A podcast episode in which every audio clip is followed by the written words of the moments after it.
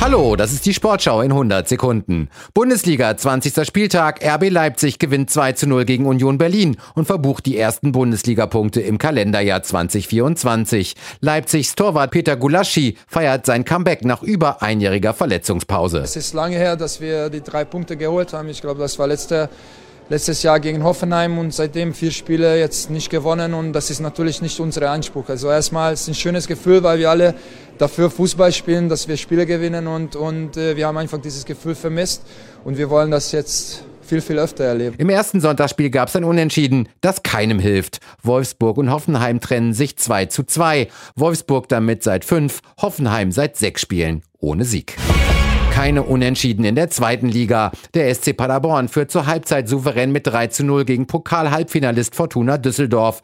Doch es wird nochmal knapp. Paderborn siegt am Ende 4 zu 3 und bestätigt eine schlechte Fortuna-Serie. Alle Ligaspiele nach Siegen im Pokal gehen in dieser Saison verloren. Elversberg schlägt den anderen DFB-Pokal-Halbfinalisten Kaiserslautern 2 zu 1. Das Spiel Hannover 96 gegen Hansa Rostock muss wegen Fanprotesten fast 20 Minuten unterbrochen werden. 96 gewinnt am Ende in Unterzahl mit 2 zu 1.